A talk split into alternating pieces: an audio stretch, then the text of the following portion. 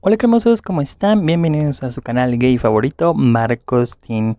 Hoy es miércoles podcast en el canal donde tocaremos temas relevantes y no tan relevantes sobre la comunidad LGBT.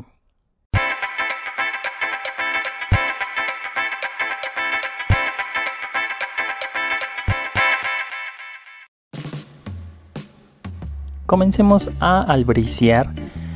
Pues las noticias de hoy serán que pues ya quieren como que tipificar los crímenes hacia la comunidad LGBT que ya sean como que un, algo aparte que se diferencie de que no porque mates a una persona eh, pues ya o sea no sé cómo darme a explicar O sea, crímenes de odio por homofobia. Ya lo quieren hacer como algo real. Y nada más de que, ay, lo mataron y pues ya, no pasó nada. No, o sea, que les, tienen, les están dando más importancia a estos crímenes de odio por homofobia. Eh, por otro lado, también, este, también quieren que haya candidatos LGBT en todos los partidos.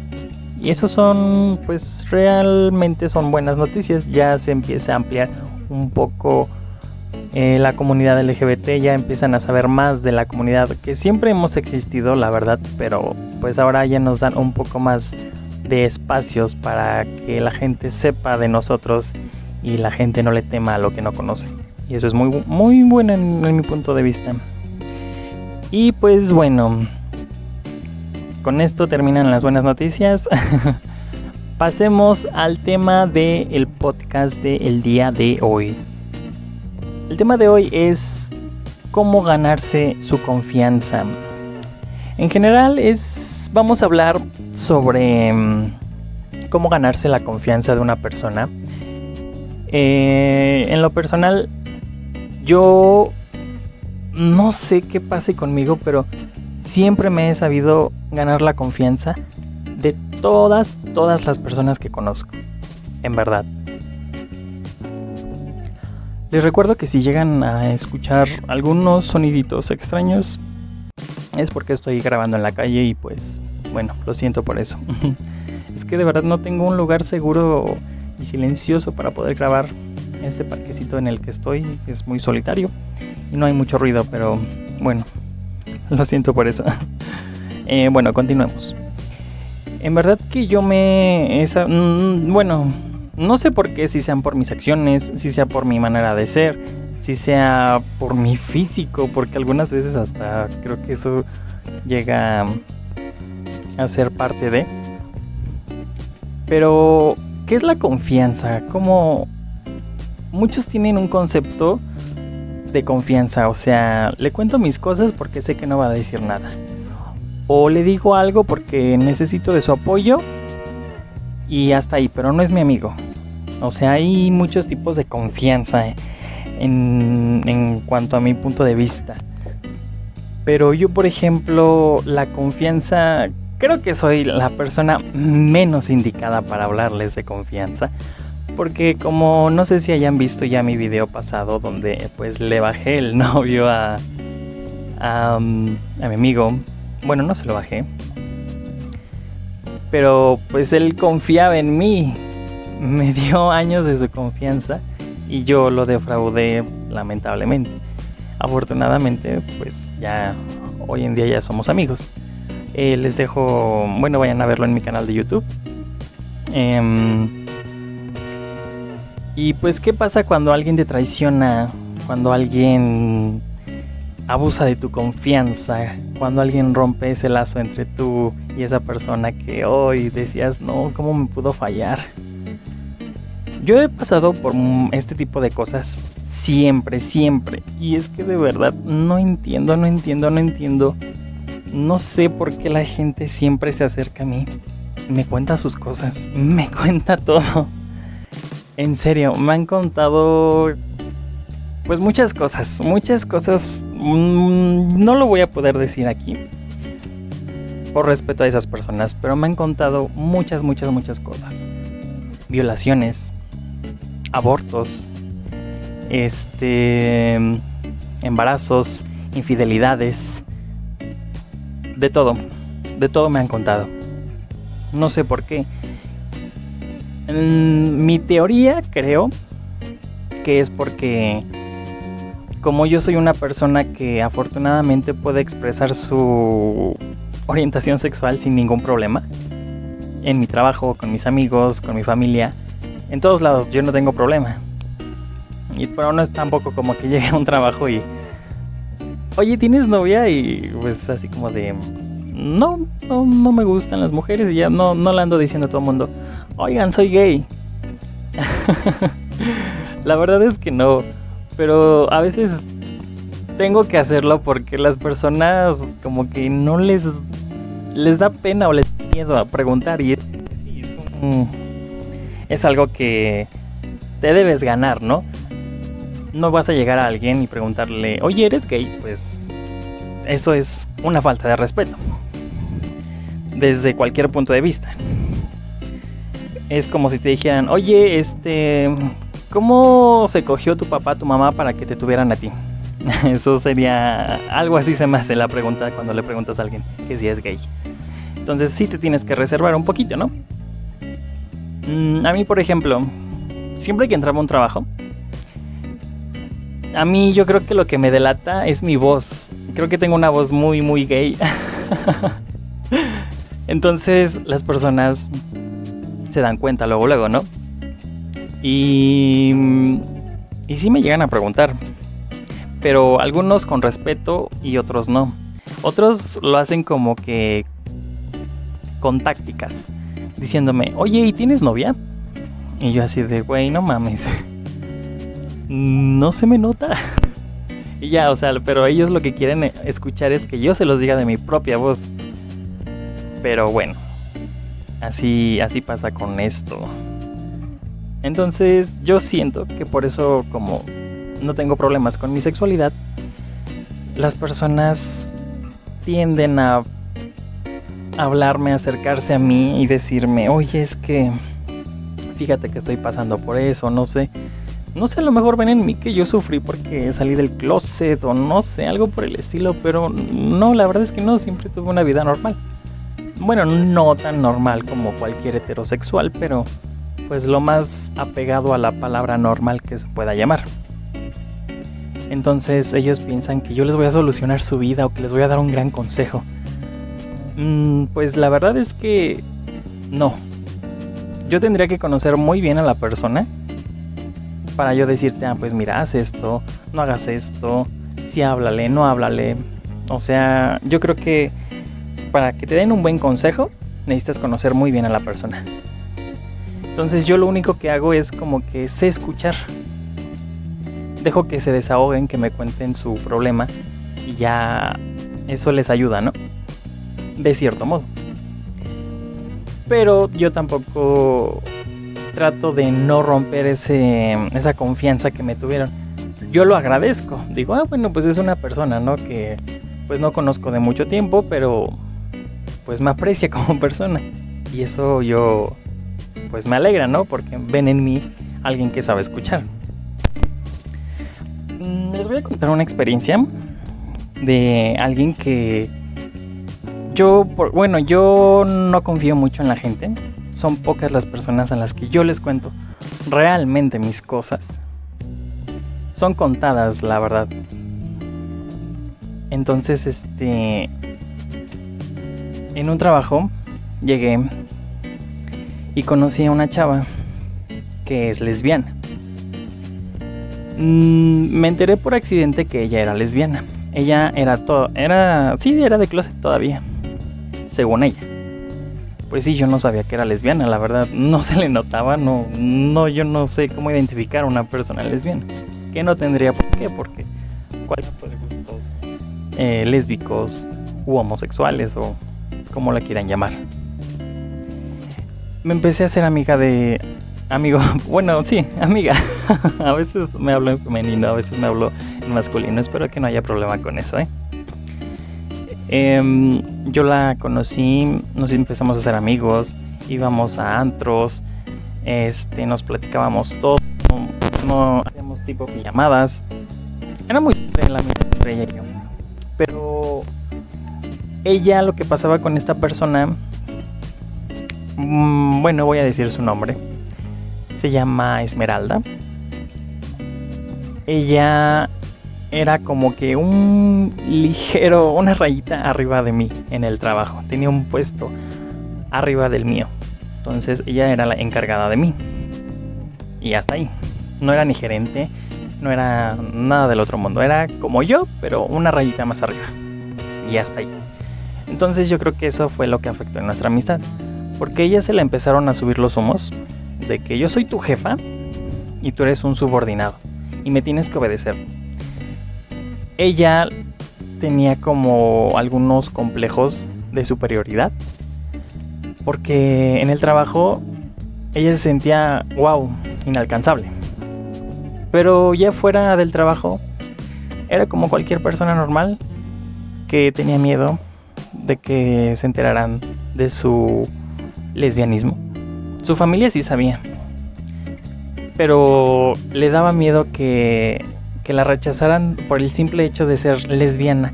Ya no su familia, sino su alrededor, sus conocidos, sus amistades cercanas a ella. Inclusive en el trabajo, este, ella, ella le, cuando le preguntaban, oye, ¿que eres lesbiana? y ella pues lo negaba, cuando yo ya sabía que era lesbiana. Y siempre iba y se acercaba a mí, oye, que tú le contaste no sé quién. Le dije, no, yo no le dije a nadie. Ella, ella, ella y yo nos teníamos mucha confianza. Hicimos un buen de cosas, un buen de bromas. No, bueno, que ya en otro video se las contaré, pero en mucho tiempo porque mientras yo siga en ese trabajo no se las puedo contar porque fueron cosas muy graves, muy graciosas, a mi parecer. bueno, sigamos. Esta niña, pues te digo, salíamos mucho, nos contábamos todo. Uf, no. Entonces un día ella, pues la dejó su... Bueno, ella no quería que se enteraran de que ella era lesbiana. Y cuando ya le la captaban o, o, la cachaban de que pues sí era tenía tendencias medio lésbicas, ella lo único que decía era soy bisexual.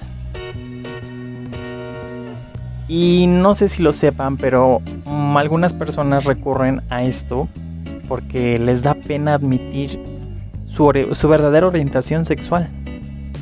Ella estaba, yo creo, en un proceso de aceptación.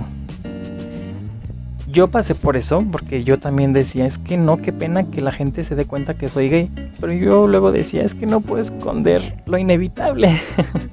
Entonces yo creo que ella estaba pasando por eso. Pero ella no quería que se dieran cuenta. Pero inclusive su novia tenía, bueno, era una tomboy. Para los que no sepan, una persona, una mujer tomboy es una mujer mmm, que se viste como hombre, que se peina con pelo, con pelo corto, este y aparenta como que ser un hombre. No necesariamente tiene que tener un carácter masculino o o así este de macho. Puede ser un carácter femenino y vestirse de, mujer. Pero bueno, ese es otro tema muy complejo que ya les explicaré también luego. Bueno, entonces su novia venía, la buscaba en el trabajo, pero ella se metía al trabajo.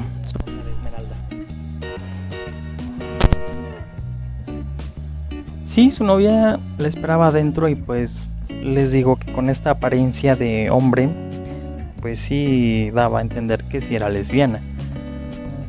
No era como que le decía, este, oye, espérame afuera y ya yo nos vemos una calle antes o algo así, ¿no? Mm, no, se veían ahí adentro, en el trabajo. Y pues obviamente todos se daban cuenta. Mm, después empezamos a tener problemas porque, como les dije, ella tiene problemas de superioridad. Y en una ocasión ella me quiso mandar pero no de una forma mm, educada. Y es que ella no sabía separar lo laboral de lo personal. Llega y me dice, necesito que llenes la cápsula porque ya se acabó. Eran unos, este, una barra de condimentos y entre ellos era la cápsula y a veces se terminaba rápido y alguien tenía que hacerlo. Entonces me dice así, pero no me lo dijo así, me lo dijo así como de, este, necesito que llenes la cápsula rápido porque ya se acabó. Y me tronó los dedos. Dije, a ver, no, espérate. Mira, somos amigos y no quiero que me vuelvas a hablar así.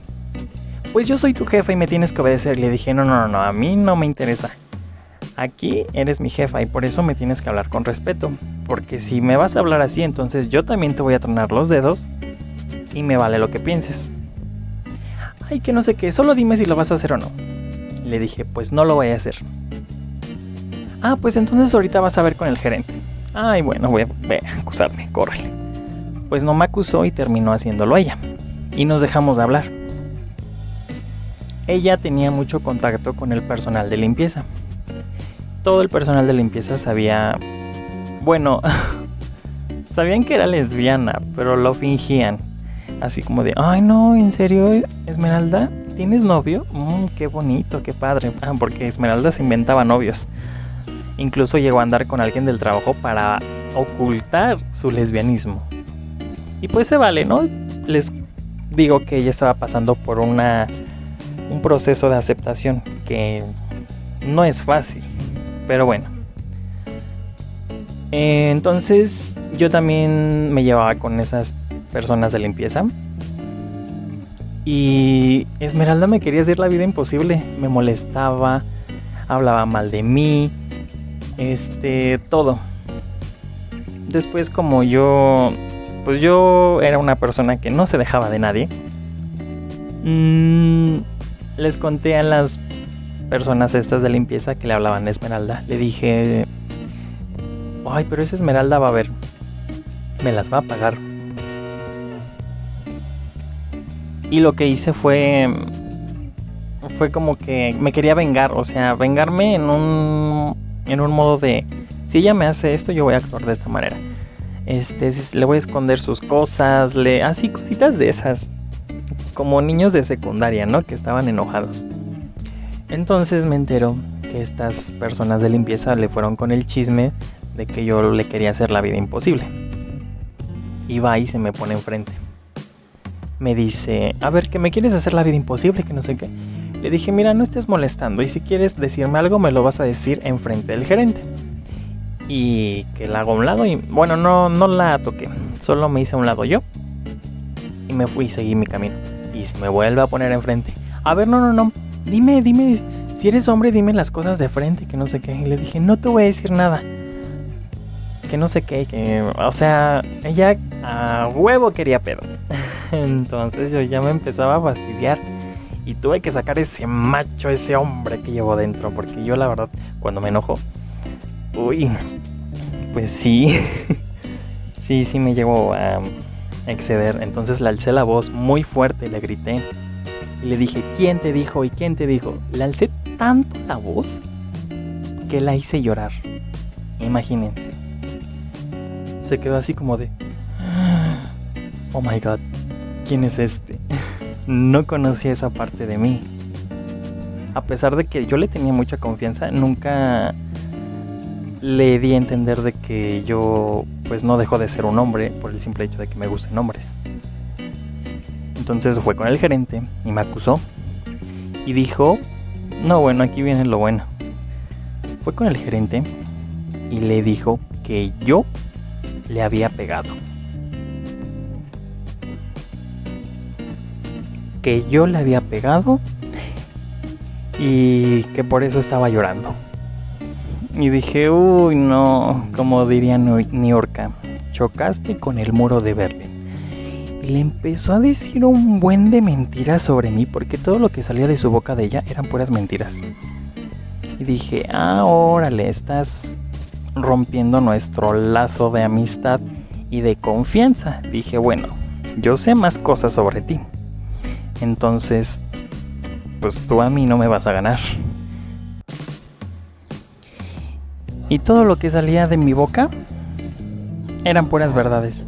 Y le empecé a decir al gerente, pues mire, Esmeralda empezó a hablar mal de usted, empezó a decir que usted andaba con las de limpieza, empezó, o sea, todo, todo lo que me decía Esmeralda, se lo conté al gerente. Dije, a ver, si dijiste que yo te pegué, bueno, ahí están las cámaras, las pueden revisar y en ningún momento se ve que yo la toque. Y le dije, y di la verdad, di la verdad Esmeralda, tú sabes que no te pegué. Y están las cámaras. En el momento en el que se vea en el que yo te pego, mira, yo renuncio. Se quedó callada, no dijo nada.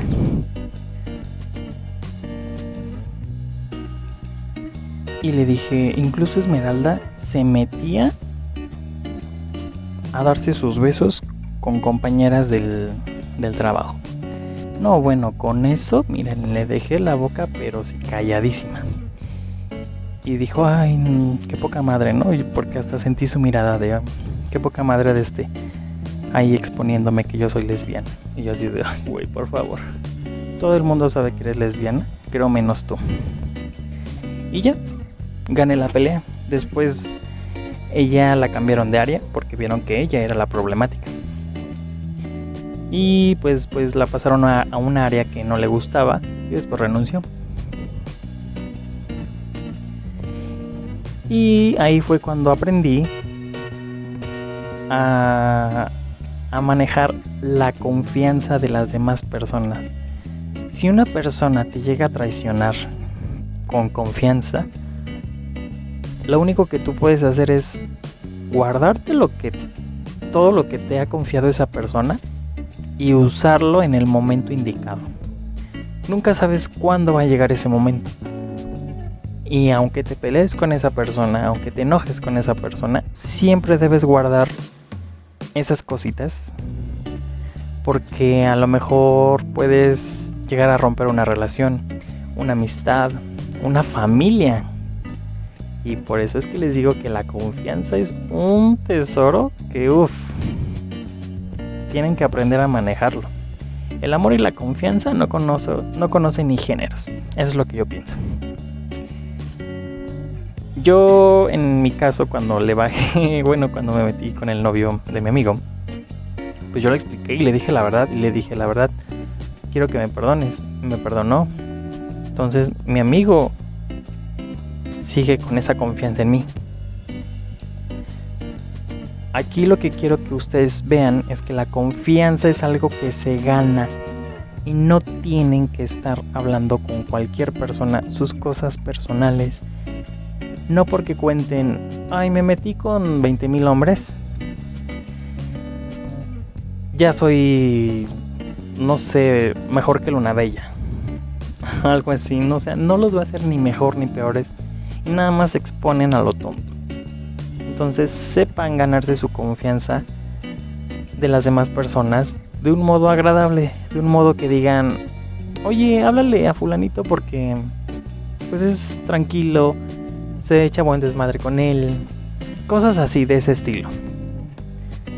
Y yo la verdad soy una persona tranquila, me considero tranquilo. No, no, no ando en fiestas o así. Cuando voy a fiestas son pocas veces, me divierto, pero mira de a madres.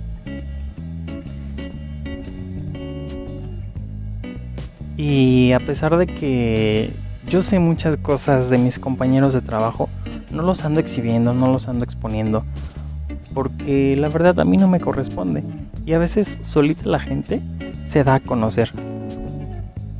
Y es ahí cuando tú, tú decides si decir lo que sabes de esa persona para perjudicarla más de lo que ya está, o simplemente callar y seguir tu camino, que es la mejor decisión que puedes tomar callar y seguir tu camino. Porque la confianza en verdad vale oro. Aprendan esto. No anden platicando sus cosas personales con cualquier persona, con cualquiera que nada más porque me habló bonito, ay ya, este, ya se ganó mi confianza. O nada más porque cogimos tal día, ya se ganó mi confianza. Así no se gana la confianza. Déjenme les di cuento. La confianza se gana con buenas acciones. Y coger la putería no es una buena acción. Déjenme les cuento. no, esas no son buenas acciones. Buenas acciones son cuando te ayudan porque estás pasando por un mal momento. Cuando em, te apoyan. Cuando, no sé, por cualquier cositas. Cuando te hacen cumplidos, pero cuando de verdad los necesitas. Y no cuando te hagan cumplidos nada más por quedar bien contigo. Entonces, la confianza se tiene que ganar de buen modo.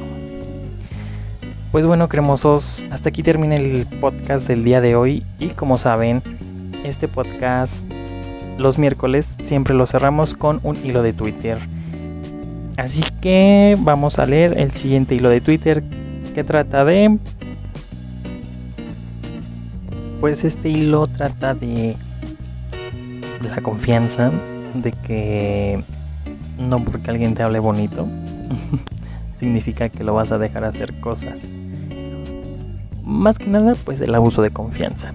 Así que abro hilo de cómo Valentina Roth fue tildada de mentirosa por la prensa y el público luego de haber contado que Alexis Sánchez grabó un video sexual de ella sin su consentimiento.